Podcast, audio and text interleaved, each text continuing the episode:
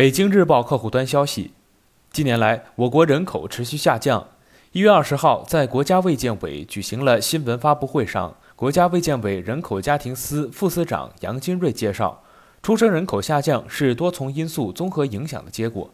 第一是育龄妇女，特别是生育旺盛期的育龄妇女规模下降。“十三五”时期，二十到三十四岁的生育旺盛期妇女年均减少了三百四十万。二零二一年相比二零二零年减少了四百七十三万，这是带动出生人口下降的重要因素。第二是年轻人的婚育观念发生显著变化。当前，九零后、零零后作为新的婚育主体，绝大部分成长和工作在城镇，受的教育年限更长，面临的就业竞争压力更大，婚孕推迟的现象十分突出。婚姻推迟增加了女性终身不婚的可能性，由此也进一步压抑了生育水平。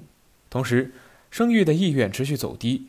育龄妇女平均打算生育子女数，二零一七年的调查数量为一点七六个，二零一九年调查数量为一点七三个，二零二一年调查降到一点六四个。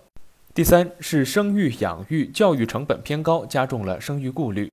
随着经济社会的发展。住房、教育、就业等多重因素影响下，生育、养育、教育成本居高不下，加大了年轻人的生育顾虑。相关配套支持设施以及政策不太衔接，托育等公共服务不太健全，让很多年轻人在生育问题上犹豫不决、望而却步。此外，新冠肺炎疫情也对部分群众的婚育安排产生了一定的影响。这里是羊城晚报广东头条，我是主播陈子燕。